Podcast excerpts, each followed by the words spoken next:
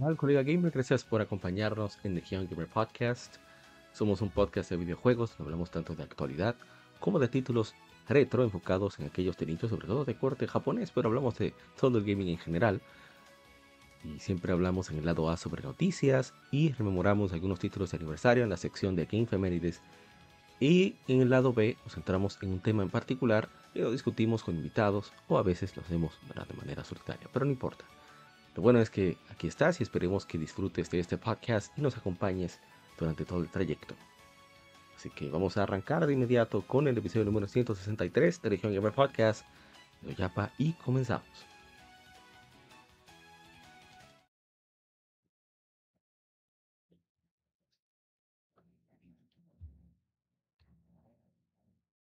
Somos Legión. Somos Gamer. Legión Gamer Podcast. El gaming nos une. Un podcast diferente para gamers únicos. Noticias interesantes. Historia del gaming y mucho más para mantenerte al tanto del actual como del pasado. Porque todos jugamos. El gaming nos une.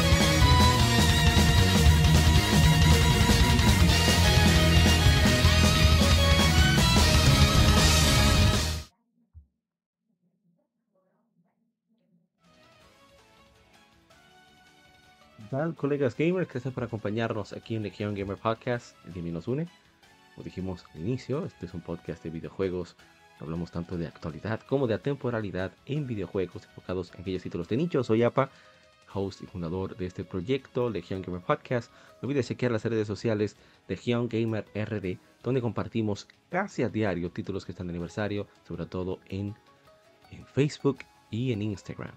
Tratado de bregar, hemos tratado de bregar con Twitter, pero ha sido un poquito más uh, trabajoso de lo que quisiéramos, pero bueno, importante es que estás aquí y que vamos a enterarnos y a conversar un poco acerca de este queridísimo hobby, como son los videojuegos, pero con un enfoque distinto, no más de nicho, más de RPGs, más de esos juegos de corte japonés que tanto nos gustan. No obstante, si hablamos, como dije al principio, de toda la actualidad gaming. Y bien, arrancamos de inmediato. Así que vamos a pasar al vicio semanal que hemos, jugado, que hemos jugado durante estos últimos 15 días. Así que no te muevas, ya arrancamos.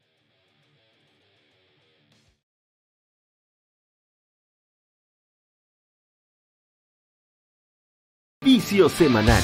Comentamos los títulos y demos que jugamos recientemente.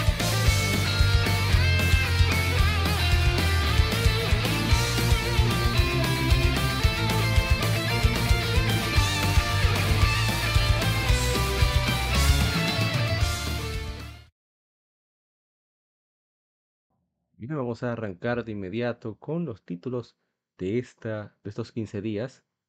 Así que vamos de inmediato para aquellos, algo que no informé al inicio. Este podcast lo grabamos directamente en YouTube y luego lo pasamos a plataformas de audio como Spotify, Apple Podcast, Tuning, iBooks, etcétera, etcétera, etcétera. Así que si te interesa, pues ya sabes dónde encontrarnos. Bueno, si nos encuentras en otra plataforma, ¿no? Prefieres otra, ahí estaremos. Y bien, Vamos entonces con lo que comenzamos a viciar durante estos últimos 15 días. Primero que tuvimos un, pequeño coro, fue bastante corto. Coro es como decimos un junte, la juntiña, como quieras llamarlo, de Mario Kart 8. Y lo hicimos con voz, sin nada de filtro, así que no es recomendable para toda la familia. Pero ahí estamos jugando Mario Kart 8 Deluxe. Es uno de mis multiplayer favoritos, definitivamente. ¿Qué decir? Yo no tengo nada que decir. Esta, estas últimas ocho pistas están geniales.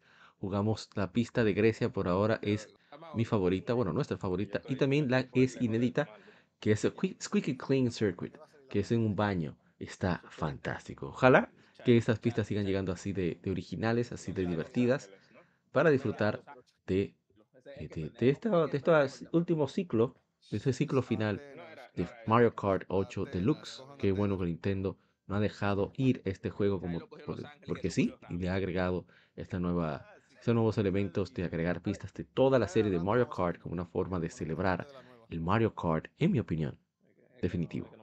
Bien, vamos a pasar de inmediato al siguiente. Vamos a poner un poquito primero de la pista de Grecia. La verdad que quiero que se aprecie. Ahí está. Y bueno, para aquellos que nos ven a través de YouTube, es, es impresionante, o sea, cómo se notan los detalles. eh, no estoy diciendo de, necesariamente de la ciudad, pero sí lo que uno espera de ver de una pista en, en ese país, ¿no? En Atenas. Y la verdad es que está fantástico, o sea, como uno pasando por todos los elementos típicos, la verdad que han hecho un excelente trabajo atrapando la esencia de, de esos lugares y, y qué gran trabajo de parte de Nintendo y de todo el equipo de, interno que está trabajando para con esta pieza. Seguro Bandai Namco está involucrado también, me imagino. Y bueno, fantástico, eh, merecido el éxito que tiene Mario Kart definitivamente. Y esto ha despertado que más empresas quieran meterse en la ola de los go-karts, porque habrá que ver si de verdad podrán tener, que sea un cuarto del éxito o una décima del éxito de Mario Kart, que se mantiene imbatible como el rey definitivo de este subgénero de carreras. Sigamos con el siguiente. Haga la redundancia, ¿no? Continuemos con el siguiente, sería. Aquí un poco de Rocket League, sin comentario. Estábamos a... No, no, quise ponerlo, no estaba muy de ánimo de eso. Y yo he quedado encantado con eh, Rocket League. Me ha atrapado de nuevo. Simplemente ya no estoy pendiente al esports y nada de eso. Simplemente estoy eh, disfrutando del juego como cualquier mortal. Y ahí cometimos un error. Mi hermano Retro Gamer 1412 y un servidor. Y bueno, eh, juego fantástico, profundo, divertido. Es, es fácil de, entrar, aunque realmente hay que pensar muy diferente a lo acostumbrado en este tipo de juegos. Porque es más sobre prever que reaccionar. Ya lo he dicho ya varias veces. Y ojalá la gente lo pruebe. Es un juego que hoy en día es gratuito, es crossplay.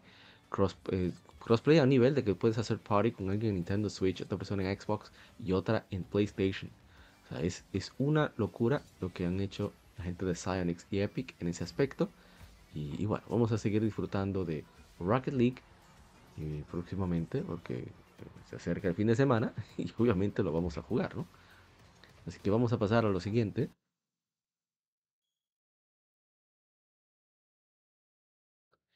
Y el próximo es nada más y nada menos que Super Smash Bros.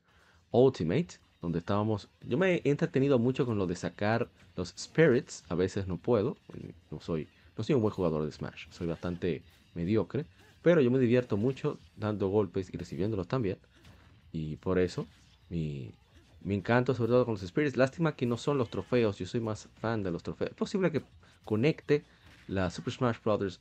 4 de Wii U solamente por el hecho de conseguir trofeos, porque a mí me encanta ese aspecto, esa mecánica eh, de, Smash Brothers, donde es una forma de celebrar la historia con un cierto aprendizaje, ¿no?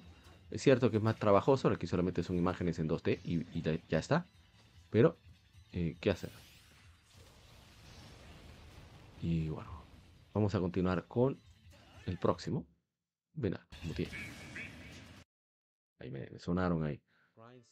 Bueno, hicimos una lectura gaming sobre eh, la revista Electronic Gaming Monthly número 132 de julio del año 2000. Están conmemorando, bueno, tienen de portada Final Fantasy IX con una interesante, dos interesantes entrevistas, una con el creador de la saga Hironobu Sakaguchi y el otro, nada más y nada menos, la otra conversación es nada más y nada menos que con Yoshitaka Amano, quien fuera el ilustrador desde el primer juego de Final Fantasy. Hasta el día de hoy, por lo menos de los dogos, sí se encarga. Y es muy interesante los puntos de vista y la, las anécdotas que cuentan esos dos creativos sobre Final Fantasy. Así que hay muchísimas, muchísimas cositas más que hay por ahí para dar ese viaje en el tiempo con la revista Electronic Gaming Monthly, que es mi favorita de todas las revistas de videojuegos que he podido leer. Veamos, no es la mejor, pero sí mi favorita. Y con Yaxa 5 estoy saliendo de lo último que me falta. He estado completando una serie de misiones que están relacionadas con eh, salir uh, con las jóvenes, las hostes, como le llaman, el Cabaret Club. Y bueno, ya finalmente culminé eso. Lo único que encontré ahora, una misión que requiere el que tú consigas ciertos objetos típicos de las ciudades donde estaban cada uno de los personajes. Que Akiyama estaba Sotenbori, Osaka es un distrito eh, ficticio de Osaka. Y igualmente eh, Kiryu Kazuma estaba en Nagasu, Nagusai creo que se llama. Nagasusai, yo no recuerdo bien el nombre. En Nagoya, ya en la, isla de en Kyushu, una isla que está al sur. O sea que está al oeste de Tokio, en Kansai. Entonces luego está. Me falta mando, ¿verdad? Yo me equivoqué. Eh, Kiryu estaba en, Nagasugai, en Fukuoka, que también está al sur. No me equivoco, ¿eh? Sí. Entonces en el mismo, creo que en el mismo Honshu está, entonces Nagoya, sí, está en el mismo Honshu, ahí está el nuevo, que es eh, Shinada, que ex beisbolista. Y ya por último, mira, ese es un Yaxa 3, la isla. No, porque la isla que dices es Okinawa, eso es lío no, está aquí. En Yakuza 3 sí pasa en Okinawa, pero es que Kyushu también es otra isla que no está tan al sur. Eh, Okinawa está, uff, lejísimo, pero, pero donde está Fukuoka, que de hecho ahí es donde está Level 5, incluso el estadio de Fukuoka, esa ciudad, o de uno de ellos, se llama Level 5 en honor al éxito que tuvo Inazuma 11. Entonces, me falta uno, Ah, me falta eh, Saejima Taiga. Él está en Hokkaido, al más, la isla más al norte, la isla más fría de Japón. De hecho, comparten, hay una, un problemita ahí con Rusia, con unas islas que Rusia se tomó, que hay unas cuantas cosas culturales y la Inú, etcétera, etcétera. Eh, de ahí vienen los Dosanko, que son unos, unos ponis con una fuerza del demonio. Son, digo caballos 4x4 Aparte de que es el centro agricultural de Japón, es donde más tierras cultivables hay en Japón, a pesar del frío clima, es, irónico eso. Y está una población particular llamada los Ainu, que son unos nativos de allá. Usan, hay un personaje de Shaman King que es de Hokkaido, usa unas ornamentas y, y se pinta el rostro de manera particular. Son más animistas que los mismos japoneses, que el mismo, creo que dicen Yamato al grupo mayoritario de Japón, pero bueno, no recuerdo bien eso. El punto está en que son, hay que buscar algo particular en cada una de estas ciudades y en, esa, en eso es que me he quedado. Pero antes de eso tuve que, eh, ¿cómo se dice? Engatusar a las diferentes hostesses para que vinieran a Tokio a resolverle un problema a Akiyama.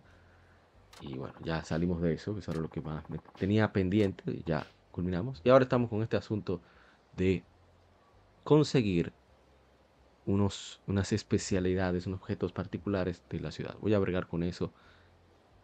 Espero el fin de semana. Bien, ¿qué más tenemos? Ah, ya por último, finalmente, que ya después de tanto escuchar Pete W2393, a.k.a. Jane C. de Game Over LA. Bueno, realmente realmente siempre quiso jugarlo, pero no quería jugarlo prestado, lo quería para mí, para poder tomarme mi tiempo. Y también un amigo del trabajo me lo recomendó muchísimo, pero obviamente yo lo tenía en lista.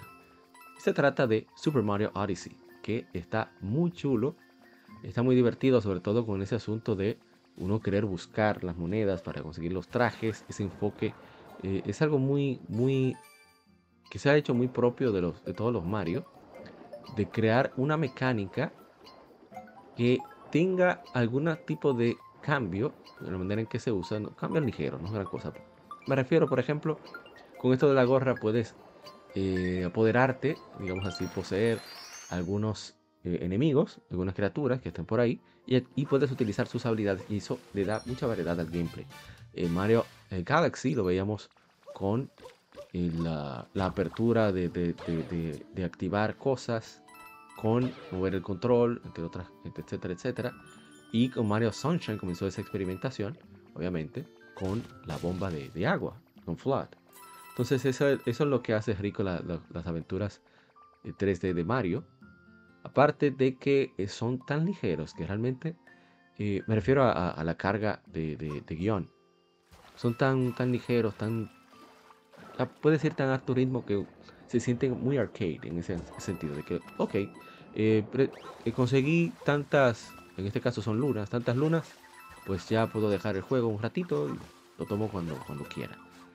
Y está la verdad el sistema de, me gusta mucho el, sistema de economía que tiene, tiene dos tipos de monedas, uno por una propia del lugar y la llamada internacional, que son monedas clásicas de Mario, que sirven para comprar muchísimas cosas, sobre todo los trajes.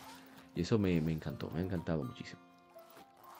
Voy a seguir jugándolo, no sé si quizás con el mismo ritmo, aunque lo he podido dar durante estos días, pero sí, lo voy a tener pendiente porque estoy esperando unas 15 efemérides que van a aparecer el día después, ya cuando esté listo este podcast, por lo menos en YouTube, ya terminemos de grabarlo, que yo le he tenido el ojo durante mucho tiempo, pero necesitaba la excusa para jugarlo. Y puede ser que se convierta en, junto con Yakuza 5, uno de mis juegos principales. Así que vamos a ver, vamos a ver. Dependiendo de, de qué tal me atrape. Ya llegó un punto en Earthbound que creo que he llegado a donde me quedé en Wii U. Ya, ya llegué a ese punto en Nintendo Switch. Y creo que voy a enfocarme para jugar así offline, para poder llegar a donde me quedé con The Minish Cap, Legend of Zelda The Minish Cap, que está en Nintendo Switch Online también. Y bueno, eso ha sido todo del vicio semanal. Vamos a continuar con... ¿Qué nos falta? Oh, sí, tenemos que ir a las noticias. Así que gracias por acompañarnos hasta acá y vamos a seguir con el Game Informe. Vamos a ver un momento, ¿qué rayos sigue? Porque estoy curioso. Ah, pero eso ya lo vimos. Ajá. Oh, esto no iba, esto no iba. Espera, espera. Vamos a cerrar esto. Vamos a pasar de inmediato al Game Informe. No te muevas.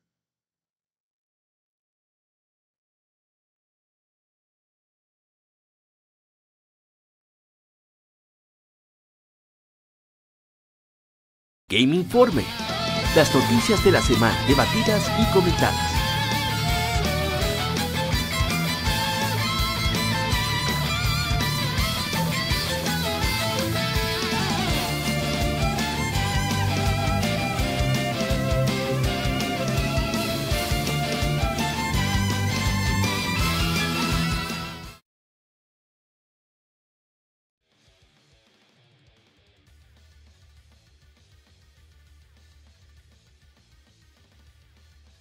Vamos a arrancar con las informaciones más interesantes, por lo menos desde mi punto de vista de la semana. Algunas son de la misma semana del episodio número 162, pero apareció ya después que el podcast estaba publicado, así que no había forma de agregarlo. Y es que Extra Union Will Never Fight Alone, eh, Steam va a lanzar una versión para Nintendo Switch, aparte de la versión de PC, el 27, o sea que salió hoy, bueno, cuando este podcast ya esté disponible, por 25 dólares. ¿eh? Y anunció la desarrolladora Sting. Y Reunion Will Never Fight Alone se lanzó originalmente para el Game Boy Advance el 23 de marzo de 2006, seguida de una versión para PSP el 24 de enero de 2008, con versiones para iOS y Android el 11 de abril de 2019 en Japón, seguida de una versión para Nintendo Switch el 5 de marzo de 2020 en Japón y Early Access para PC a través de Steam el 6 de febrero en todo el mundo. Así que ya ahora ya está disponible para todo, todos nosotros fuera de Japón si te interesa, son 25 dólares. Y este es un juegazo. Dice que es el mejor juego que ha hecho Sting. Por, lo menos es uno de los que le ha hecho junto con Riviera de Promised Land. Bien, bien famoso a esta desarrolladora. Bien famosa, perdón, esta desarrolladora japonesa. Que ha hecho unos RPG muy interesantes. Que deberían de, echarle un ojo si, si lo ven por ahí. Bien, seguimos. Vamos con la siguiente información. Y tenemos que esta noticia me, puso bastante contento. Ojalá muchos desarrolladores hagan lo mismo.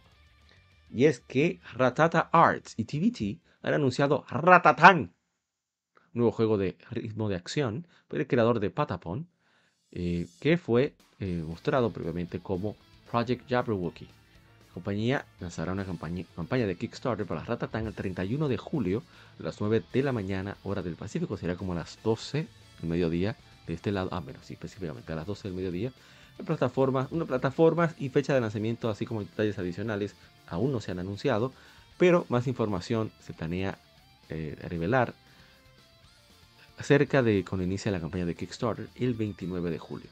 El staff de este proyecto incluye al director Hiroyuki Kotani, diseñador de juego de Patapon, doctor Kazuto Sakajiri de The Eye of Judgment, bueno, compositor Kenme Adachi de Patapon, Loco Roco y Gran Turismo de Durango. Igualmente, Ratatán fue anunciado durante un evento en Bit Summit Let's Go que se lleva a cabo en Kyoto durante este fin de semana, donde le preguntamos si el juego tendría contenido multiplayer, o sea, multijugador. Sakajiri eh, anotó que el moto de TVT es juguemos más juntos. Así que si utilizan su imaginación es con ese. Vamos a ver el trailer que nos mostraron.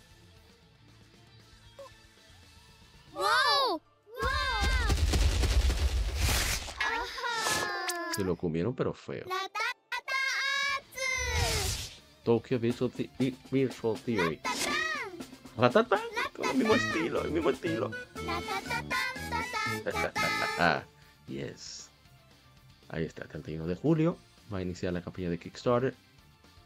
No sé, yo no soy muy fan de Kickstarter, pero mm, interesante. Ojalá y logren su cometido y que el juego salga para todas las plataformas con multiplayer crossplay, ojalá. Sigamos. Pero esto me, pone muy contento. Que sigan, que sigan con lo que saben hacer, sus fortalezas. Y no se pongan a inventar. Y ya por fin Microsoft y Sony han firmado un acuerdo para mantener Call of Duty en PlayStation después de la adquisición propuesta por Microsoft de Activision Blizzard. Microsoft Gaming, CEO de Microsoft Gaming, Phil Spencer, anunció.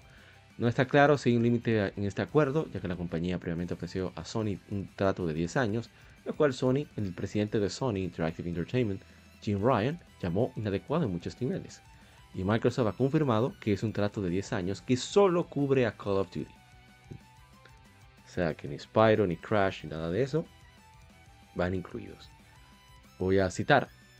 Hemos firmado un acuerdo para mantener Call of Duty en PlayStation después de la adquisición de Activision Blizzard, dice Spencer. Esperamos un futuro donde los jugadores a nivel global tengan más elecciones para jugar sus juegos favoritos. Lo dice el caballero que compró. ¿Cómo se llama este estudio? Bethesda por Starfield. Porque podría ser exclusivo de, PlayStation. ¿Eh? Fue lo que una de las cosas que salieron de lo genial, las cosas geniales que salieron de ese acuerdo. Una prueba de que esas compañías lo que no son amigas, ni le interesa a su público, le interesa su dinero. No olvidemos eso. Voy a seguir leyendo. El vicepresidente de Microsoft, Brad Smith, añadió, desde el día 1 de esta adquisición nos hemos comprometido a atender lo concerniente a las preocupaciones de los reguladores, plataformas y desarrolladores de juegos, así como consumidores. Incluso después que estamos cruzando la línea de meta para la aprobación de este trato, nos hemos enfocado, nos mantenemos enfocados en asegurarnos de que Call of Duty se mantenga disponible en más plataformas y para más consumidores que nunca jamás. Y bueno, ahí está que Estados Unidos, después de la batalla legal con la FTC, la Comisión de Intercambio Federal, de, de Comercio Federal, y bueno, ellos intentaron apelar, pero fue denegado.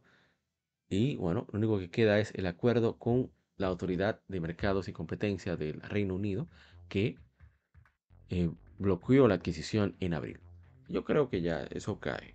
Como bien dijo el amigo agency de GameOverLA.com, eso cae porque cae. No hay forma de, de, evitar eso. Bien, seguimos.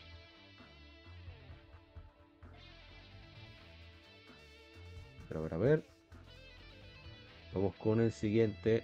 Ah, viene por ahí. Esta noticia bastante buena. Ojalá que suban a YouTube. Viene por ahí un concierto de Nier. Square Enix AWR Music Productions anunciado Nier Orchestra Concert 1224, final de la data. Una serie de, de, conciertos en vivo de Nier iniciará el 24 de enero de 2024 con una orquesta sinfónica y coro y eh, con líneas grabadas por los personajes de 2B y Night en un nuevo episodio escrito por el director Yoko Taro. A ver, sobre Gloria a la Humanidad.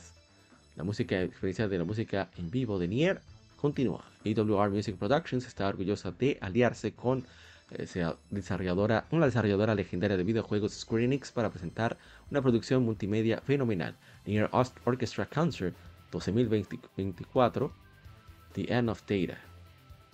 La dirección de Eric Roth, era el conductor y director.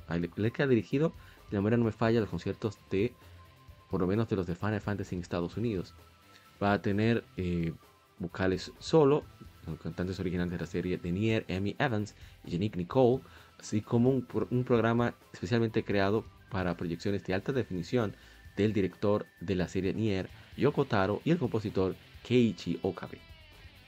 Aparte de esto, el concierto tendrá líneas grabadas por 2B, por Akira Parkland y 9S, por Kyle McCartney, un nuevo episodio escrito por el director Yoko Taro.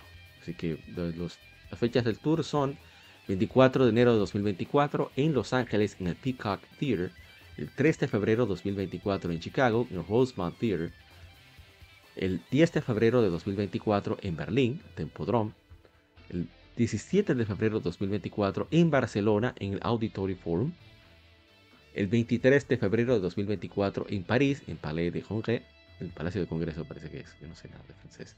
16 de marzo de 2024 en Bangkok, en Prince Mahidol Hall. Y el 30 de marzo de 2024 en Orlando, Dr. Phillips Center. Y supongo que es la Florida, ¿no? Vamos a ver. Voy a abrir este enlace para estar seguro. Mm. Eso me gusta, ¿eh? Ah, sí. South Magnolia Avenue, Orlando, Florida. Estados Unidos. Es el más cercano que tenemos, ¿eh? nosotros aquí en el Caribe. El más cercano a nosotros es ese. Hmm, qué interesante. Y bien, bueno, ya saben. Vamos a ver el trailer de anuncio. Ups, perdón.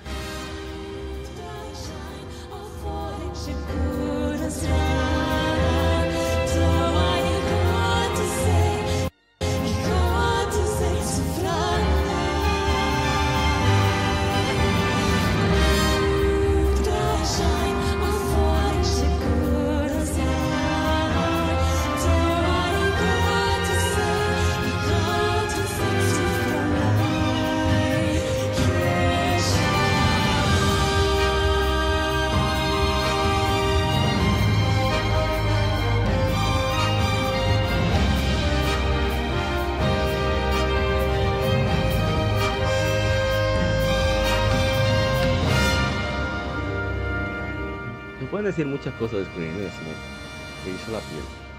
Pueden decir muchas cosas de Square Enix, pero a nivel artístico, quitando ciertos disparates, a nivel artístico, hay que dársela a Square Enix. Sí o sí, no hay forma. Los músicos que buscan lo que gastan en grabación, en producción de grabación, pocas compañías le llegan a Square Enix. Es la verdad. Hay que admitirlo. Bien, sigamos, sigamos, seguimos, sigamos, sigamos con la siguiente información. Qué bonita está esa música. Increíble, preciosa. Seguimos. The Film and Publication Board of South Africa, la, el buró la oficina de publicación y filmes de, de Sudáfrica, ha publicado su, sus filmes y juegos clasificados para abril y mayo de 2023, los cuales revelan una compilación de Borderlands Pandora's Box no anunciada de 2K y Origination de Bandai Namco. Las editoras están listadas en ese buró. Bandai Namco sí eh, archivó una marca registrada para Origination en noviembre de 2021. Otras, otras evaluaciones incluyen la previamente liqueada Lego 2K Gold y Batten Kaitos 1 y 2 HD Remaster.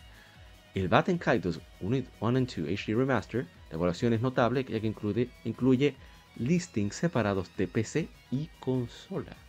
¿Eh? Interesante, ¿eh? Qué interesante. Ahí está, miren, miren qué interesante. Ahí tenemos el, archivo. Está Baby Shark, Marvel Midnight Suns The Hunger, Marvel Midnight Suns Blood Storm. Estas dos versiones, ahí como en Pokémon. The Grange, Crash Team Rumble, Wars of Sport, and the Tears of the Kingdom. Borderlands Compilation Pandora's Box. Separado, ¿eh?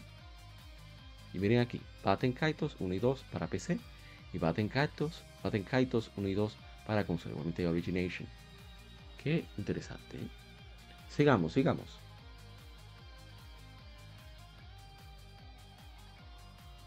Prosiguiendo con la línea que da de la, unión, con la adquisición, como le quieran llamar. Y es que Microsoft y Activision Blizzard han acordado extender la fecha límite para la clausura de la adquisición propuesta de Microsoft para adquirir Activision Blizzard del 18 de julio al 18 de octubre para permitir tiempo adicional con el fin de resolver eh, algunas, ah, preocupaciones que quedan eh, sobre los reguladores, anunciaron las compañías. Microsoft y Activision Blizzard han extendido el acuerdo de unión al 18 de octubre, anunció Phil Spencer en un tweet. Estamos optimistas de, llevar esto a cabo y emocionados de traer más juegos a más jugadores todas partes. Como resultado de la extensión, Activision Blizzard eh, debe pagar, eh, eh, puede pagar 99 centavos por acción a sus accionistas y ambos grupos han acordado que el trato de terminación, el monto de, la terminación del trato no está sujeto a ninguna condición más allá de la falla, fallar en clausurar el acuerdo. Si el, el acuerdo no se, no se cierra para el 29 de agosto, el pago de terminación pagable por Microsoft, si el acuerdo es terminado, incrementará de 3 billones a 3.5 billones. 3.500, de 3.000 millones de dólares a 3.500 millones de dólares. Y si no se cierra para el 15 de septiembre, aumentará de 3.500 millones de dólares a 4.500 millones de dólares. Casi nada, casi nada. Eso, no, es una chilata. Eso no se hace nada en este país. Bien, sigamos. La editora Sony Interactive Entertainment, la desarrolladora Sonya Games, ha lanzado el trailer de historia oficial para Marvel Spider-Man 2, así como un bundle de PlayStation 5 edición limitada, así como un control DualSense bellísimo, como parte del panel en Comic Con 2023. Y bueno, no voy a hablar de nada, no voy a leer nada, no quiero saber. No, no, no, nada. Ah, ah. Excelente. Qué bien se ve todo eso. Miren la edición limitada que ya se anunció ¿eh? del juego con esa estatua de Venom, Miles y Spidey ahí fajados. Entonces lo interesante en Venom que genial se ve Venom. Y miren aquí, aquí es donde se para en la saga. Wow, wow, wow, wow, wow. Como diría el amigo Jenny Barbour. Hola, nena. Miren ese PlayStation 5. Wow, wow, es hermoso como el symbiote está apoderándose del PlayStation 5 con ese logo de Spider-Man ahí en la, Dios mío y el control dice quítate si yo consiguiera ese control yo no lo usaría ¿para qué? yo agarro lo, pongo en una especie de, de altar o algo así para yo admirarlo a diario demasiado bello bello ese control rayos así no hagan los controles para que uno lo quiera usar no para uno querer admirarlos yo no voy a poner nada. Bueno, sí, bundle. No, no. Bueno, sí. Miles, I need your help. What is this stuff? Wait, Pete, I got an idea. ¿Tiene una idea? Están ahí, haciendo electricidad. Es que sí, electricidad. Miren, me salió el logo. Y ese PlayStation 5 está genial qué hermoso es ese aparato.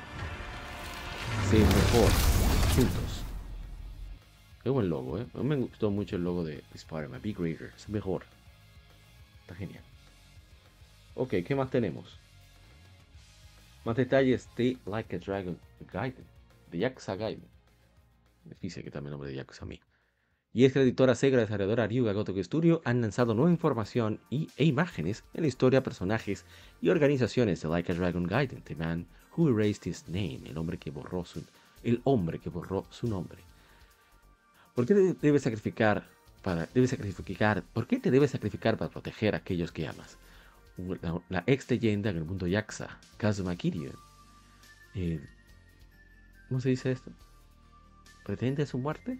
un fin de proteger a sus seres queridos. Después de convertirse en un agente para la facción Taitoji y asignado el nombre clave Yoryu, Kiryu caza un sitio de, trata de, dice, contrabando de oro ilegal en el puerto de Yokohama. Se suponía que sería una, asignación fácil, más, mucho más que cambio ligero para la organización. Cuando llega, encuentra varios decenas de agentes de Tai Doji en standby. A pesar de haber alcanzado el rango de eh, chairman, de, jefe dentro del, clan Tojo, Kiryu ha mantenido un perfil relativamente bajo entre sus compañeros aquí. Sin poder resistir su provocación, termina violentamente acabando con todos, gritando, eh, que solo, bueno, solo abre más el vacío que lleva dentro. Bueno, es que. Sin embargo, en, en ese mismo momento, un grupo misterioso se presenta.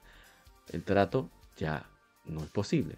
Ningún foráneo, forajido, debe haber, haberlo conocido. Y entre el caos y la confusión, el grupo parece reconocer a Kiryu.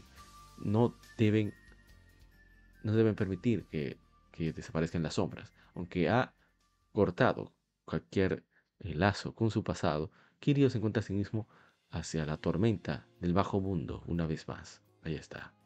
¿Eh? Magnífico. Kiryu Kazuma. Kiryu Kazuma por el maestro Takaya Kuroda. Esta lucha es mi manera de, perder, de matar el tiempo. Así que el resto, así es el resto de mi vida. Ahí está. No voy a leer más porque no quiero saber más. Solamente voy a ver a este es. A ver, ¿cuál es su nombre? Jose Shishido, por Yasukaze Otomiya. El duro de la familia Watase. ¡Wow! Watase de Yakuza 5. Increíble.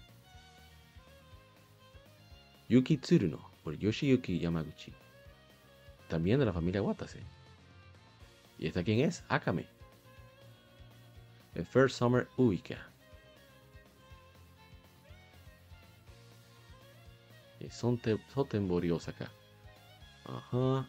Su red Akame. Ya conoce cada punto de la ciudad y sirve como intermediaria para cierta, cierta gente, guiándoles a su destino. Homare Nishitani. 3. Tercero. Por Kim Jok. Ser patriarca del clan Kiji. Una subsidiaria directa de Omirengo, de la alianza Omi. Interesante, ¿eh?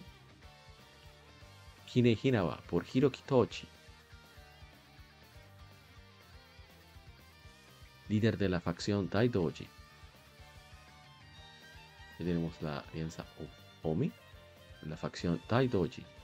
Interesante. Like a Dragon Gaiden, the man who raised his name, saldrá para PlayStation 5, Xbox Series, PlayStation 4, Xbox One y PC a través de Steam Microsoft Store el 9 de noviembre que creo que la versión japonesa viene con inglés, que es la que yo pienso adquirir tarde o temprano. Bien, vamos a la siguiente información. Y es que salió gameplay de Sandland. Voy a tomar algo lo que eso carga.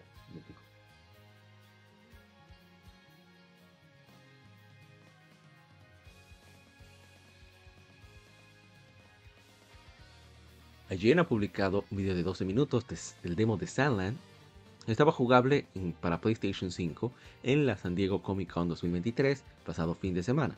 Desarrollado por Ilka y publicado por Bandai Namco, Sandland adapta el mundo desértico del manga del creador de Dragon Ball, Akira Toriyama, en un RPG de acción de los jugadores se convierten en el príncipe demonio Beelzebub y se embarcan en una aventura para salvar Sandland.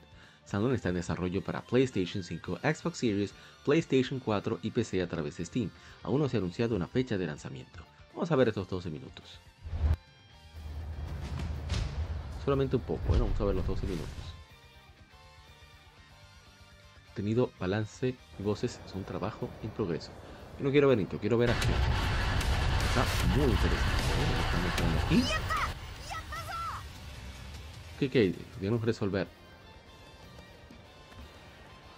Veamos, yo quiero ver la acción del juego. Me encanta cómo se ve este juego, de verdad. Me fascina. Ahí están, ahí, todos aburridos. Entonces estás manejando el vehículo para llegar a un destino. Recuerda mucho. Ahí, bueno, están ahí peleando esos tigres. Tú puedes meterte al medio. Vamos a ver cómo ataca más. No he visto. Oh, pero mira. Oh, ya, estoy, ya, necesito ver más nada. Yo estoy ya convencido al 100%, pero pensé que solamente era el manejo de vehículos. Pero no, son las dos cosas. Ahí, o sea, no es que sea muy complejo, pero el manejo de vehículos se ve bastante suave, bastante chévere. Puedes tomar incluso vehículos que encuentres por ahí y eh, las funcionalidades van cambiando según el vehículo, pero también puedes resolver a mano. Eso, eso me gusta, ¿eh? se ve muy divertido. Y por eso ya, ya posiblemente le haga peor, ¿eh? A ese nivel estoy hablando. No sé. Yo lo veo como tan entretenido. De todos esos tres. Se ve que, que están juntos porque no hay más remedio. Qué divertido se lo juego. bueno, vamos a, a pasar a lo siguiente. De que me quede aquí viendo. Pero qué chulo está. Qué chulada. Bueno, por aquí paramos. Y bien, Sony ha anunciado el lineup para el China Joy 2023 que se llevará a cabo del 28 al 31 de julio en Shanghai International Expo Center en Shanghai, China. Y bueno, el lineup son The PlayStation China Hero Project Awaken, Astral Blade, The Dark Pigeon Games, Axilage, The Animatrix, Evox, perdón, Extinction, Spikewave Games. Tienen unos nombres duros los, los, los, chinos, ¿eh? Están duros los nombres de esos estudios, me gustan. Y el nombre de los juegos también. Lost Soul Aside de All T-Zero Games, ese juego que yo más espero. Y Willless de Shiny Aris Game. El First Party estará en Gran Turismo 7, Helldivers, Horizon Zero Dawn, Horizon Forbidden West, Horizon Call of the Mountain, Ratchet Clank Rift Apart, The Sackboy, A Big Adventure, de Sumo Double. Bueno, no dije los estudios, pero son de Sony. Third Party estarán Crossfire, The Zero Squad, eh, Final Fantasy XVI, It Takes Two, The King of Fighters 15, My Time at Sandrock, Naruto X Boruto Ultimate Ninja Storm Connections, NBA 2K, Phantom Blade Executioners, Silent, Street Fighter 6, Super Buckyball Tournament, Sword Art Online Last Recollection, Signed y Tower of Fantasy. Mire qué interesante como el proyecto, esto es en China, ahí sí juega, ahí sí lleva juegos nicho, ¿eh? Si fuera de 3 estuvieran la mitad, a ver, tres cuartos solamente estaría, quizás, quizás. Increíble, me gusta eso, ¿no? Me gusta. Vamos a continuar entonces con la siguiente información. Ah, pero esperen. Falta algo sobre el China Joy 2023. Y es que eh, van a tener una conferencia de prensa del proyecto 3. Ah, pero ya lo hicieron. ¿eh? Eh, más de 10 títulos. Edge, Awaken, Star Blade, Will Less. Y van a estar, son de la primera fase. Eso ya pasó. Yo creo que puse las noticias al revés. Pero es raro No es nada raro Bien, seguimos. Hablando de China. Espera, espera, no se copió bien. Ah, sí, se copió. ¿Qué haces? ¿Qué haces? Ah, ven ahí en mi fondo. Veamos, ¿qué haces? Ok, bien. Ok, aquí vamos. Tencent adquirirá Techland, anunciaron las compañías. Tencent está actualmente en proceso de convertirse en el accionista mayoritario de Techland. Fundador de Techland, Powell Marchuka, dijo en un mensaje, unirse con, con Tencent permitirá movernos a toda velocidad adelante con la ejecución de la visión de nuestros juegos. Hemos elegido un aliado que ya se ha aliado con algunos de los mejores algunas de las mejores compañías de videojuegos del mundo y les ha ayudado a alcanzar nuevos niveles, nuevas alturas con respecto a sus maneras de hacer las cosas. Según Marchuka, Techland eh, mantendrá la propiedad completa de sus propiedades intelectuales, mantendrán la creatividad a libertad creativa y continuarán operando de la manera que crean que es correcta. Marchuka también continuará sirviendo como el CEO del estudio. Ahí hablan de un RPG de acción abierto y bueno, ahí está. Nueva adquisición de parte de Tencent. Nada, nada sorprendente, pero yo no estoy muy muy contento digamos con estas enormes adquisiciones en general.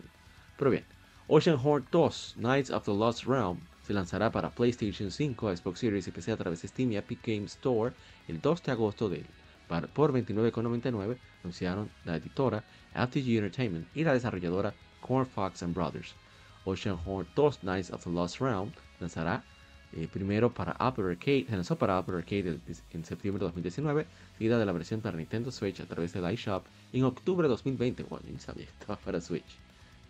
Y bueno, habla de que Estoy viendo a ver si habla de circuito jugador. Creo que no. Bueno, aquí está el trailer de lanzamiento. Vamos a poner un poquito. causa un poco de, no sé, diseño de personajes, hay algo que me cuadra.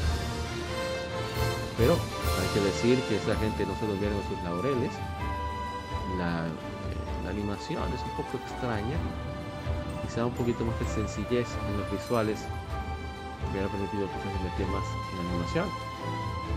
Pero me gusta la idea de que el, héroe no ande solo. Parece muy extraña la forma de coger. No sé por qué le pusieron mucho lo que veo, pero no sé, cuando me quieren cobrar yo, mucho yo pongo así de tacaño. Pero vamos a ver el combate. El combate no está mal, ¿eh? Mira, el movimiento del tiro es igual, exactamente igual al de Game Pero ese aspecto RPG me gusta. Ese aspecto RPG del sistema de niveles me gusta bastante. Eso es un, diferenciador que, puede, ser que le perdone cualquier defecto. Estoy viendo un cúmulo de cositas que aunque no molestan, eh, todas juntas, pues, no sé qué puede pasar. Que al final uno puede ver todo lo que uno quiere en juego, pero hasta que uno no le pone la mano, uno está 100% seguro de, de si eso es muy pena. Por eso, se ve interesante, muy interesante. Digo que está más alto de lo que debería. No bajé lo suficiente. Voy a resumir. Voy a resumir. Decía que el juego se ve interesante con unos cuantos defectos en cuanto a la animación lo técnico, cómo, se, cómo corre, cómo se engancha, pero el combate es muy similar a Zelda, incluso la animación decía que es muy similar. Me parece muy interesante e, ese aspecto. Aparte de, visualmente no es wow, pero, pero se ve interesante, ¿eh? se puede tolerar. Y me gusta que haya un sistema de niveles. Me gusta bastante eso. Ojalá y, y convence, me convenza con, más. Voy a buscar gameplay, a ver, a ver si está algo. Lo voy a poner para, en oferta para Nintendo Switch, digo en wishlist a ver si, si me convence. Bien, sigamos con lo que nos toca. Sea of Stars estará disponible para un, parte del catálogo de juegos de PlayStation Plus para PlayStation Extra y Premium, para PlayStation Plus Extra y Premium. El día de lanzamiento anunciaron, anunció la desarrolladora Sabotage Studio. El demo ahora está disponible para, tanto para PlayStation 5 como para PlayStation 4. El RPG inspirado en los RPGs japoneses por turnos ya habían confirmado como que se lanzaría para Xbox Game Pass el día 1. Cuando se lance el 29 de agosto, Sea of Stars estará disponible para PlayStation 5, Xbox Series, PlayStation 4, Xbox One, Nintendo Switch y PC a través de Steam y la Microsoft Store. El demo fue previamente anunciado para todas las plataformas excepto PlayStation y ya está disponible. Así que parece genial, ¿eh? No voy a ni decir nada. Un día de esto lo jugaremos. No porque estoy de vago, lo tenía ahí en Switch y nunca le puse la mano. Pero es porque. No, pues, sí, en así. Pero bien, sigamos. Voy a imponerlo, este juego, este juego es. Se ve que es una belleza.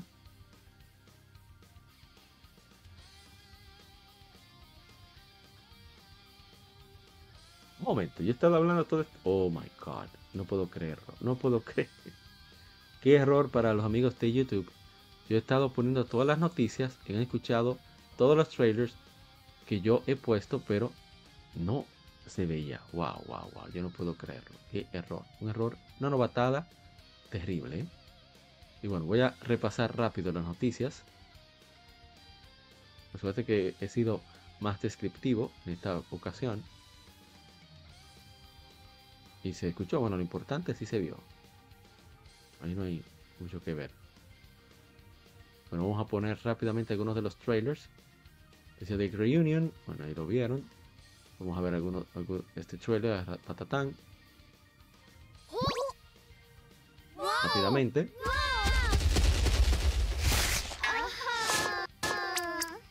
Ya tenemos Ratatán.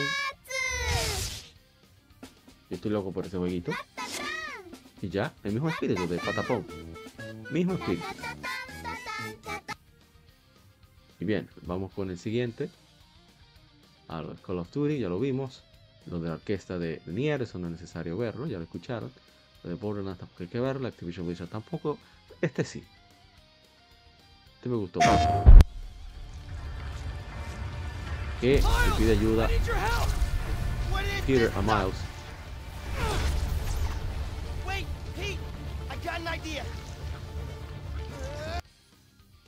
Oh, ¿pero qué pasó ahí?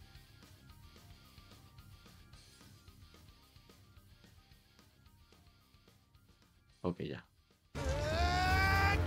miren, entonces me encantó esa idea.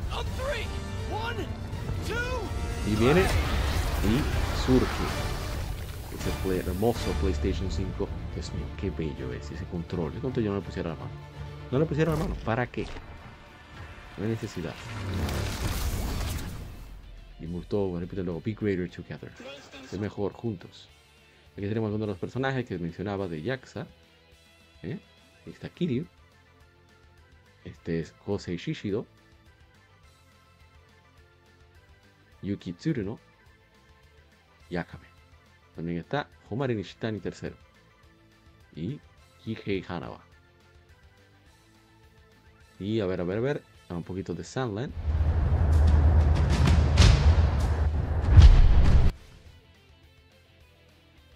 Se decía que el gameplay me parece fantástico. Fantástico el gameplay.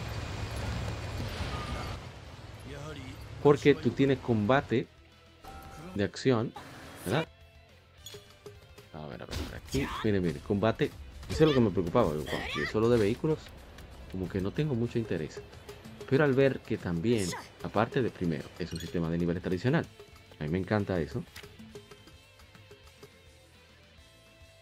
A mí me fascina, ese estilo de... Oh, pero ¿qué es esto? ese estilo de, mecánica. Soy muy fan de Citadel. Y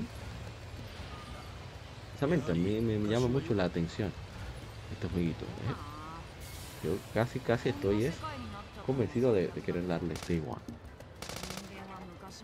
Vamos entonces a lo que es siguiente.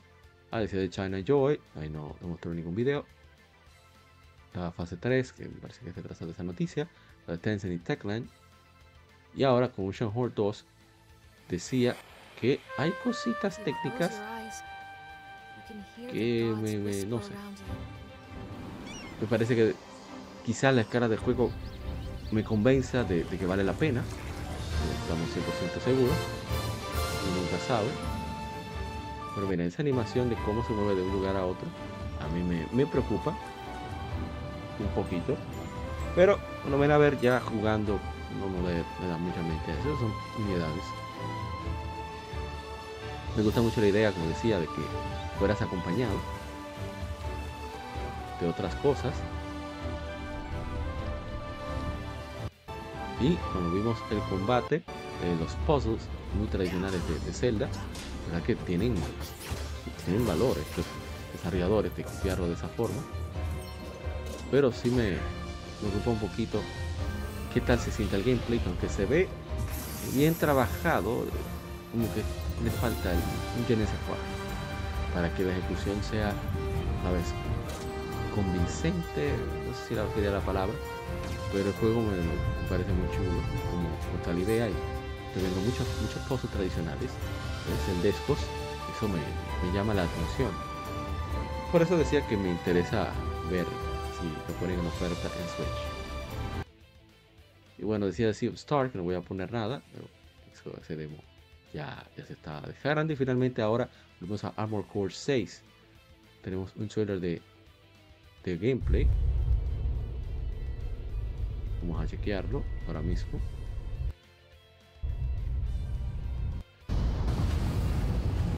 El juego se ve yo no soy fan de los mechas, pero no se ve criminal. ¿eh?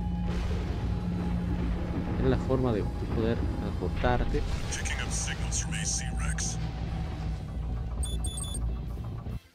Vamos, ¿dónde está el play? Ahora un poquito más el volumen. Vamos, vamos, queremos ver golpes. Ahí están los enemigos, está disparando misiles de lejos para eliminar cualquier molestia. Y qué tablazo. No, ese juego está genial. O sea, tú puedes ir deslizándose utilizando las turbinas o, lo que sea de, del robot. Y puedes ir cargando una investida con la espada, mientras también eliminas enemigos más pequeños con disparos. Puedes ir adelantando golpes de esa forma. Qué genial está. Armor Core 6. Siente Super Arcade, comparado a los anteriores, entiendo, llevan mucho de mí. Pero me gusta, me gusta. Y ya para terminar, última información, ¿eh? lo que haya terminado el podcast.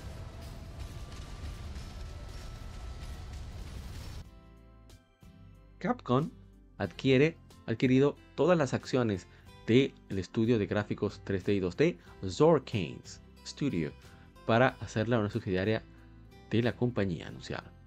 Kings hicieron trabajo de animación en Street Fighter VI, modelado de producción de personajes en Final Fantasy XVI, producción cooperativa en Hi-Fi Rush, trabajos de animación en Monster Hunter Rise Sunbreak y Monster Hunter Rise.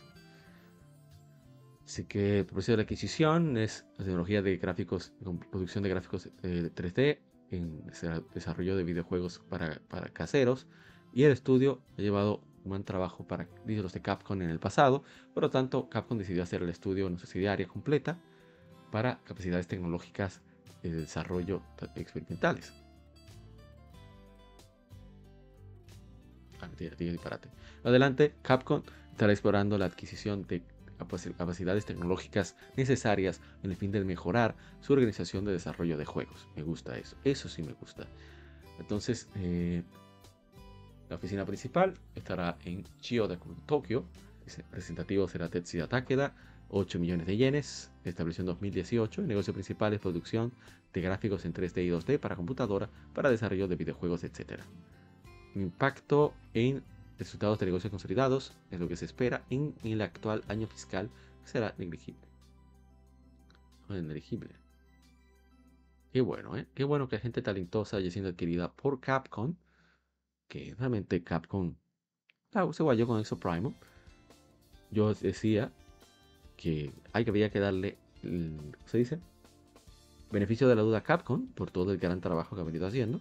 Que salga un juego, me, está bien. No todos los juegos tienen que ser súper buenos. Y quizás fue un experimento y de ahí se sacó una experiencia. Recuerda que de ahí viene Nioh. Nioh vino del director de eh, Jaiba Ninja Gaiden Z de todos esos errores con ese juego, en Gaiden 3, fue que salió Nioh como resultado. Así que ojalá que Capcom también pueda aprender de, ese asunto, ¿no? Bien, vamos entonces a una pequeña pausa y vamos a pasar a las Game No se muevan, ya regresamos con más de Legion Gamer Podcast, el gaming nos une.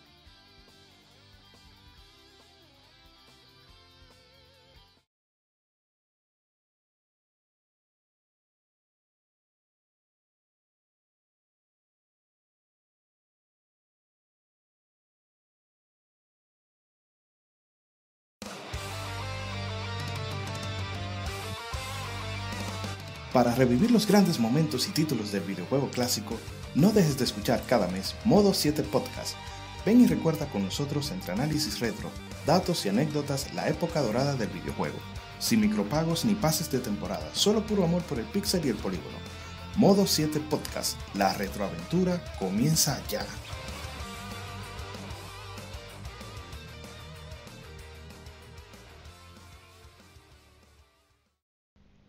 Los cómics no son solo superhéroes y el manga no es solo muñequitos de pelea. Existe un lado más profundo de estas industrias, y no hablo solo de Japón y Estados Unidos, sino de todo el mundo. Para explorarlo, Cultura Cómic te trae el mejor podcast de historietas de República Dominicana. Ya sea cómics, manga, band de cine, paquitos o como les llames, todo es parte del noveno arte. Así se llama el podcast, por cierto. Acompaña a grandes entusiastas de esta fascinante forma de contar historias. Cultura Comic presenta Noveno Arte. Búscanos en el canal de YouTube de Cultura Comic y cada domingo te traeremos un nuevo capítulo de Noveno Arte. ¿Quieres descubrir lo nuevo en el mundo de los videojuegos o redescubrir clásicos? Síguenos en Twitter, GameEffectMX, tu revista de videojuegos digital, con noticias, reseñas y lo mejor del mundo del gaming.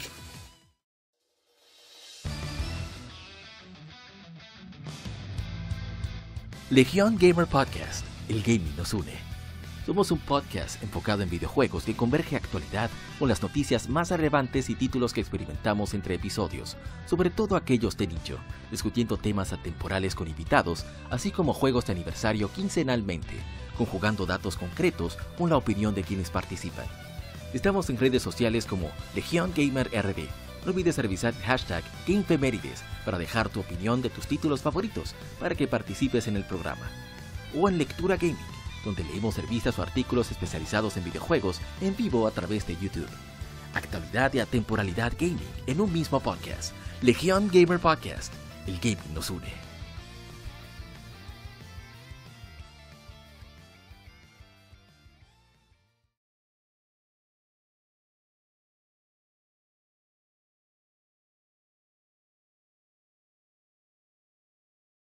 Game Mérides juegos y consolas de aniversario son comentados entre hechos y anécdotas.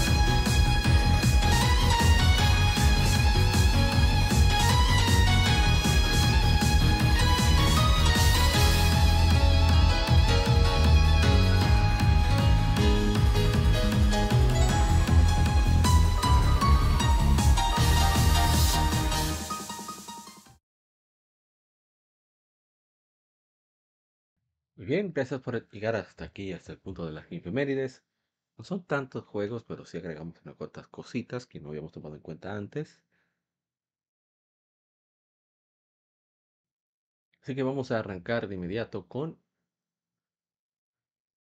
primero de la tanda. Que sé que muchos le, tienen su cariño, incluyéndome.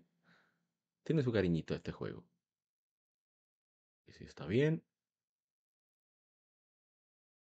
Aquí está. Vamos a presentarlo. Ahí lo tienen.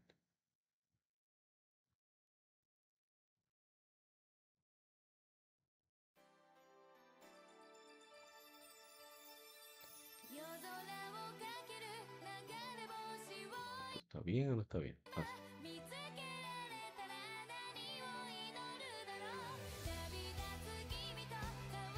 Bien, ahí tenemos el primero de la tanda, pero tenemos que hablar de los demás juegos que tocan. Hace, veamos, hace 13 años se lanzó en América Dragon Quest 9 Sentinels of the Starry Skies. Un juego fantástico, para mí es el mejor juego de Nintendo 10. Yo lo disfruté mucho, le di como unas 600 horas por ahí. Tiene mucho contenido, tiene buena dificultad y está hecho para aventurarse con 4 3 amigos más y es genial los mejores juegos para 10, en mi opinión, el mejor, eh, para mí, es el mejor de todos. Y bien, dice el amigo David Gutiérrez Rodríguez, un buen juego que se merece un remake. Lamentablemente se lanzaba con el Wi-Fi para Nintendo 10, estaba a punto de desaparecer, les alcanzaron a terminar el juego, primer final, bueno. Pero después de ahí se venían las visiones, algunas con historia, y otras más que se tenían que desbloquear al usar Wi-Fi con la moneda. Creo que era así, yo no me acuerdo, y era todo un show después, más visiones creo que más de 200 misiones en total. Hasta la fecha no he terminado el juego al 100%, si quiera llegar a su segundo jefe final, que aún sigue dormido en la torre Leonina. Leolina, creo que se llamaba. Tratando de obtener todos los pergaminos y subir de nivel a los personajes con diferentes vocaciones desde nivel 99, es todo un reto ese juego. Llevo unas 600 horas más o menos de juego. Fui uno de los que alcanzó a desbloquear las misiones extra con uso de Wi-Fi desde 2010. Como que éramos todos, desaparecieron, no mantiene su save de esa época. Y gracias a este juego, que su secuela fuera igual, pero fue un MMO pero este juego es Dragon Quest 11. Es un juego fantástico. Repito, para mí de los mejores Nintendo 10, sin duda. El mejor juego de Nintendo 10 para mí, de manera particular.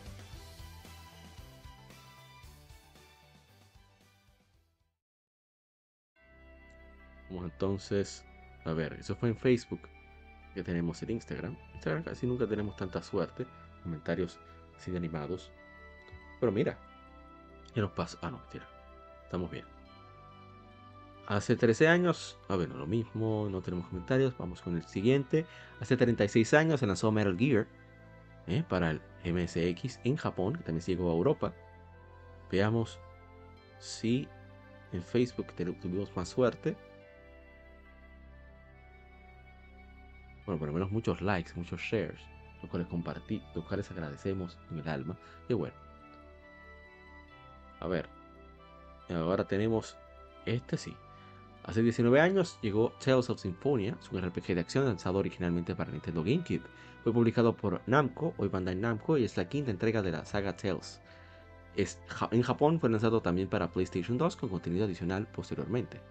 El juego se lleva a cabo en el mundo ficticio llamado Silverend, siguiendo la historia de Lloyd Irving. Lloyd acompaña a su amiga de la infancia Colette Bruno, quien está destinada a un viaje para salvar su mundo.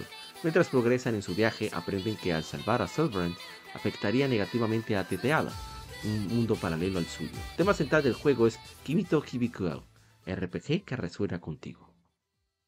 Hibikuo RPG. Oh, pero ¿qué pasó? Ah, que ya voy a comenzar a hablar. Sí, sí, hablo bastante baba ahí en, en este stream en efemérides. Vamos, veamos qué comentarios tenemos. Dice Enrique Ornelas Pérez. Fue mi primer Tales of y uno de mis primeros RPG. Y la, la neta me gustó bastante. Sí, chingo, pero se llama eso, ¿no? Pero yo no voy a contar más de Dos Sinfonia. Fue mi segundo Tales of. Yo quedé loco desde que leí en la revista Club Nintendo correspondiente a su lanzamiento que venía. Hermano Retro Games 14-12 lo tuvo, creo que de salida. Y ¡guau! ¡Qué juego tan chulo, Dios mío!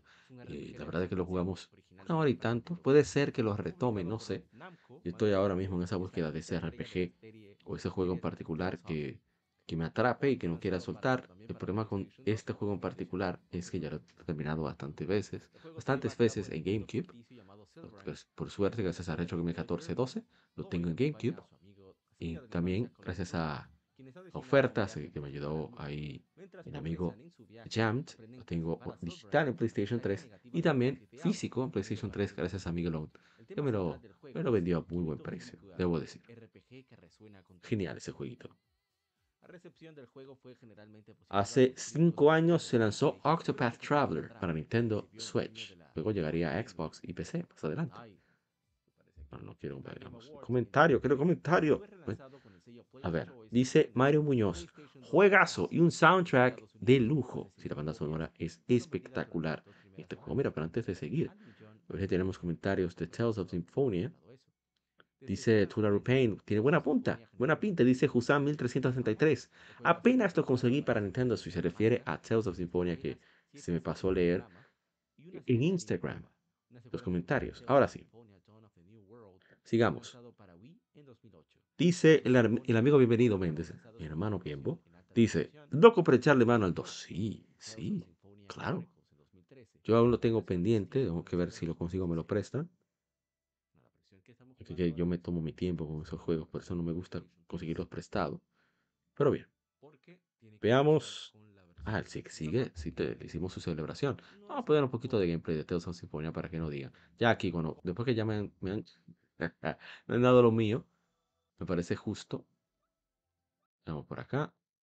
Bueno, ya estemos dominando el juego, que mostremos el gameplay, ¿no? Ah, pero que, viene el combate. Un combate que es eh, lineal, en el sentido de tú no tienes libertad de movimiento en los ejes, simplemente vas de un punto A a punto B, según el blanco que tengas. Pero una vez le tomas el timing hacer los combos, es muy adictivo. Este juego es peligroso, muy peligroso. Aparte de que los personajes, todos, absolutamente todos, por lo menos para mí, tienen mucho encanto. Eh, es un bendito payaso, Lloyd también, me encantan. Eh, Ryan, o sea, eh, me gusta de este juego que nadie, nadie es perfecto. Todo el mundo tiene su, su problema mental de alguna manera u otra y es lo que le, hace, le hacen tan, tan particulares, tan que se dejan creer. Y mira que es interesante que este juego, quien y tuvo la, iniciativa de hacerlo fue el equipo encargado de gameplay. Yo estaba leyendo una entrevista de, este equipo de Tales of. De hecho, tenemos una entrevista completa que leímos en la revista de la revista Nintendo Power al equipo encargado de Tales of. Pero hay una entrevista interesantísima de cuando va a salir a la venta la, la Tales. Dios mío, ¿cuál es el nombre? Tales of Vesperia de Xbox 360 donde hablan sobre este juego y mencionan que la iniciativa sobre hacer este juego fue del equipo de gameplay. Generalmente quienes tienen la, historia, aunque se van turnando, pero la historia la hicieron, para mí está perfecta. O sea, no está perfecta, pero para mí, para mí es más que satisfactoria. cómo se desarrolla la historia, cómo se desarrollan los personajes. Para a mí me encanta. Me encanta. No, no cambio nada. Nada, nada. Absolutamente nada. Y bien, seguimos. Vamos ahora sí. Vamos a leer aquí. Perfecto. Estamos en el Nintendo Switch. En la porción que corresponde a, la, los juegos de Nintendo, de Famicom.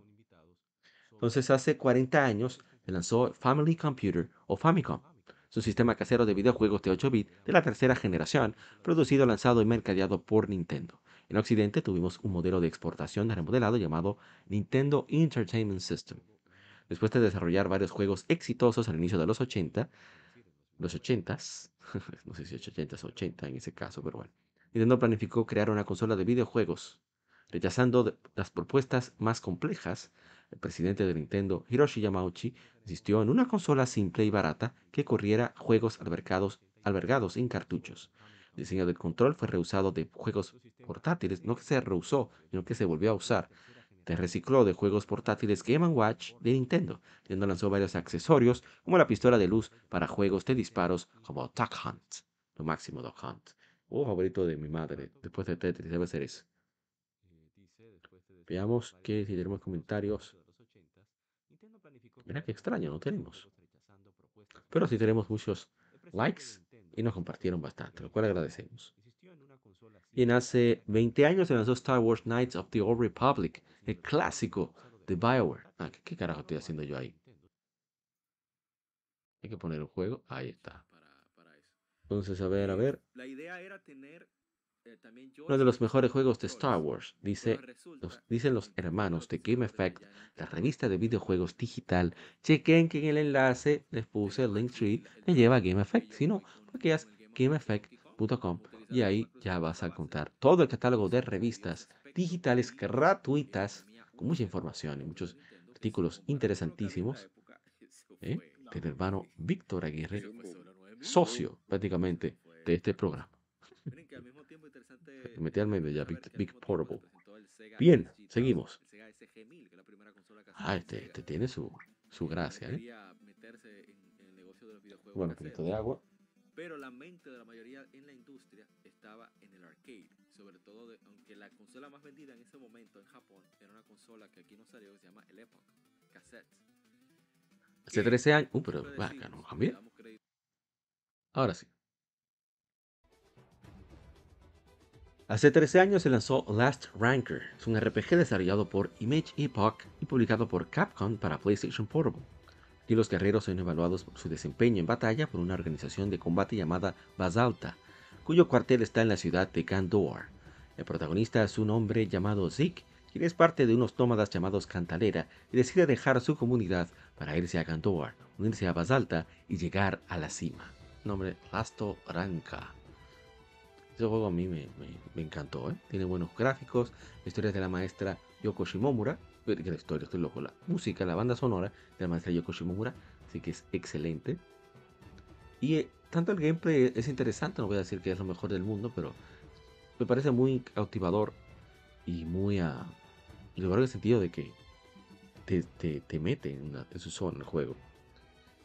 Y los visuales son bastante, bastante buenos, a mí me gusta mucho cómo se ve y cómo se juega. ¿eh? Es muy divertido ese juego. Por lo menos para mí. ¿eh? Hablo más sobre eso en nuestro gameplay de Gamefemérides, que ahora son comentados.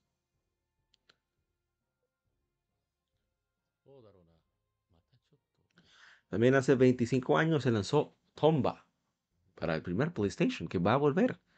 Ya lo dijimos en el episodio pasado, vuelve ahora para todos los sistemas. Genial, eso es genial. A ver que tenemos en Instagram. Tenemos más comentarios.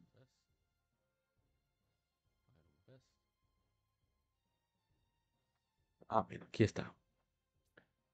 Dice, lástima que nunca llegaron a traerlo de este lado, dice bienvenido Méndez. De este lado del charco, corrígame si me equivoco, tuve que probarlos a cierto punto, pero no lo pude terminar así. Es así. Ojalá y Capcom también trayera eso de ñapa. Mega Man Legends. Vamos a meter las Ranker ahí, traducirlo en inglés. 100%.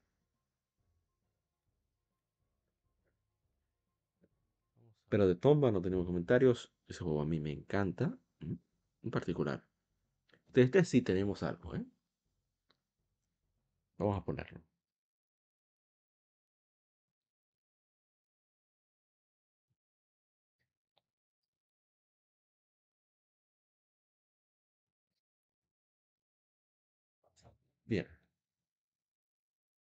Vamos a adelantar esto.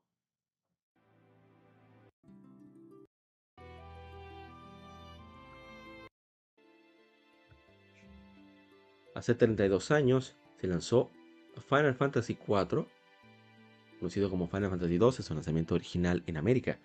Es un RPG desarrollado y publicado por Square o Square Enix para el Super Famicom, Super Nintendo Entertainment System. Esta cuarta entrega principal de la serie Final Fantasy, la historia del juego sigue a Cecil, un caballero oscuro, mientras intenta prevenir que el hechicero consigue, consiga poderosos cristales y destruya al mundo se unen en su misión un grupo cambiante de aliados. Final Fantasy IV introdujo varias innovaciones de la serie que ya que se convirtieron en anécdotas. Perdón, se convirtieron en estándares tanto de la serie como del género en sí. Un sistema Active Time Battle usado en cinco juegos subsecuentes y a diferencia de los anteriores, 4 dio a cada personaje su propia clase intercambiable.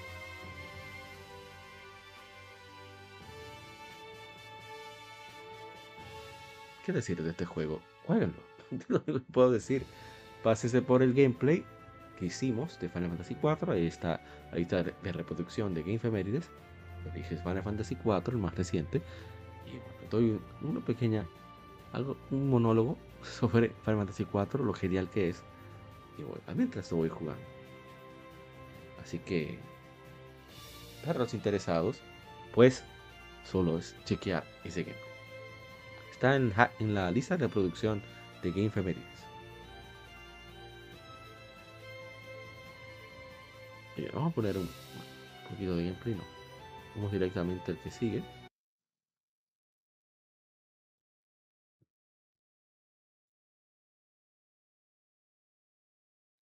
Voy a poner el gameplay directamente.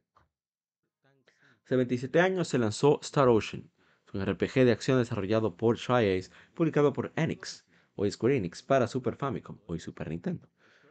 Bueno, Super Nintendo en Occidente. primero de la serie también fue el estreno de Tri-Ace como desarrollador, asistiendo de staff que abandonaron Wolf Team para el descontento con el proceso de desarrollo de Tales of Fantasia.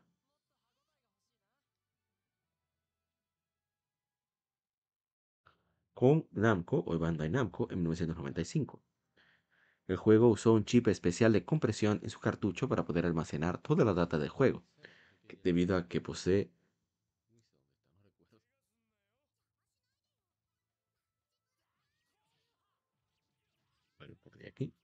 Ah, debido a que posee gráficos que iban más allá del límite del Super Famicom. Además, el juego tenía actuación de voz para el intro y clips de voz durante las batallas, una rareza en el sistema explotaron ese tema.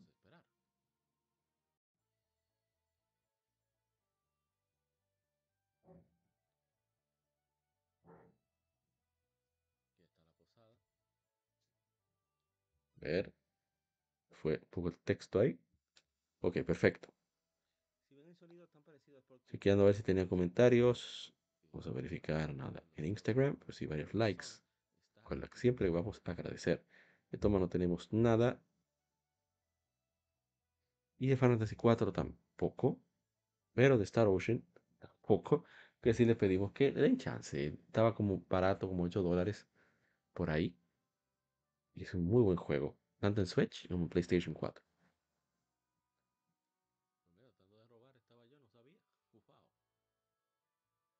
Bueno, hace. Ah, pero esperen, esperen. Ah, no, se no hay que poner nada.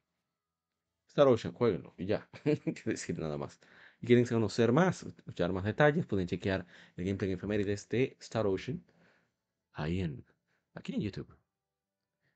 Bien, hace 22 años se lanzó Final Fantasy X o Final Fantasy X, como usted quiera llamar.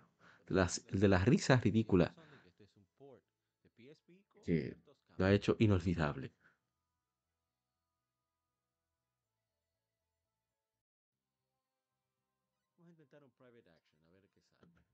A ver. Hace 22 años, Final Fantasy X, juegazo. Pues, comentarios. Ah, sí, comentario. Dice Paul Batista Laracuente. Uf, pesos pesados con este Final Fantasy. Es verdad. Roto ese Final Fantasy. Roto. Veamos. Dice King Azuokra, juego que solamente le gusta al Castor, que es un streamer aquí de República Dominicana, ¿no? Hace 19 años se lanzó Sudeki para Xbox.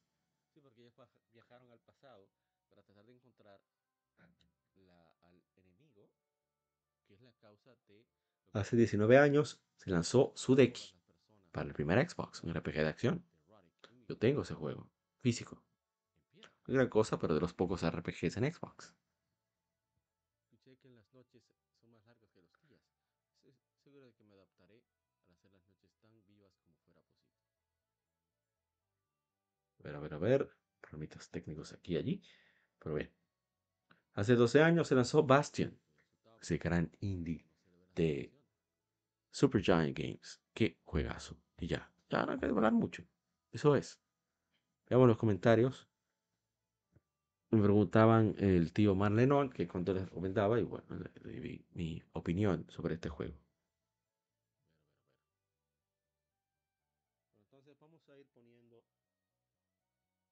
A ver. Hideki Bastion. Ah, bueno, este es el último de la tanda. Vamos a pasarlo.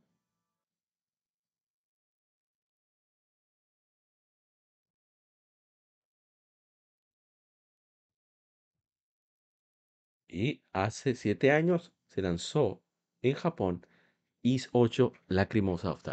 Es un RPG de acción desarrollado por Nihon Falcon, localizado y publicado en Occidente por NIS América y originalmente para PlayStation Vita. Luego llegó a PlayStation 4, Windows y Nintendo Switch.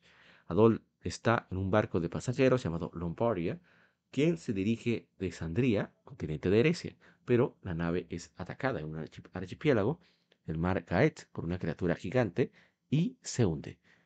Adol despierta, se da cuenta de que ha naufragado en las costas de la isla maldita de Seiren. Dice, eh, bienvenido. Yo no pude probarlo en PlayStation Vita, pero en Switch sí, una joya de juego.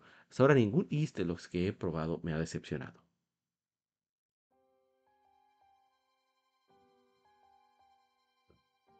A ver, a ver. Estoy buscando a ver si un comentario, otro más. Vamos a ver en Facebook.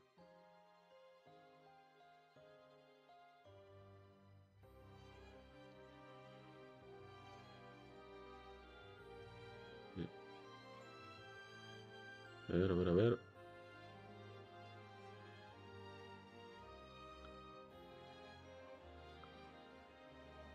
Chequeando, chequeando. Si hay más detalles, veo que no. Pero en fin. Is 8, un juegazo, para mí de los mejores juegos de la historia, para mí, ¿eh? Lo recomendado. Hay demo en PlayStation 4. Si quieres probarlo, pues ahí es donde. Bueno, supongo que PlayStation 5 va mucho mejor, pero ahí es donde eh, está hecho de manera nativa por Falcon para que corra mejor. Así que chequenlo. Eh, no es muy barato que digamos, más que ese barato que se ha puesto, o lo menos caro que se ha puesto es mitad de precio.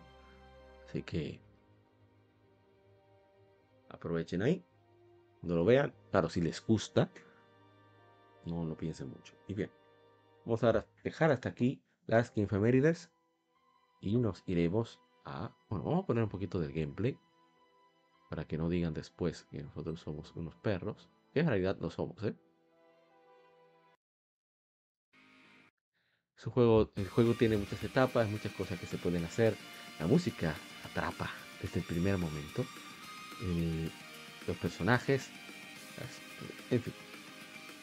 Ojalá que disfruten, aunque sea, si disfrutan una décima parte, lo que yo disfruto de este juego es porque lo están disfrutando mucho. Pero, bueno, ahí pusimos de fondo parte del especial de Is. Llegamos ya a hablar de Is 8, no sé si les interesa chequear. Y bien, entonces vamos Sí, el a dejar hasta ahí. Miren, es- escuchen esta parte que viene ahora. Las efemérides. Nos veremos en una próxima ocasión.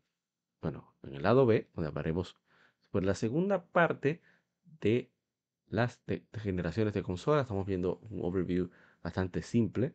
Llegamos hasta la cuarta generación.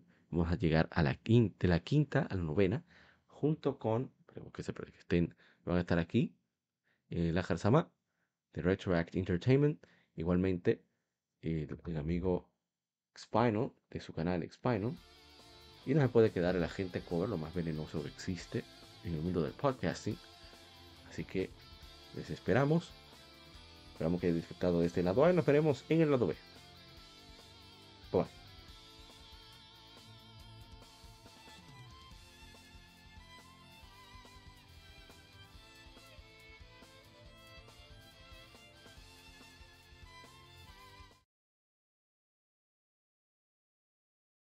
Acabas de escuchar el lado A. Continúa este episodio en el lado B.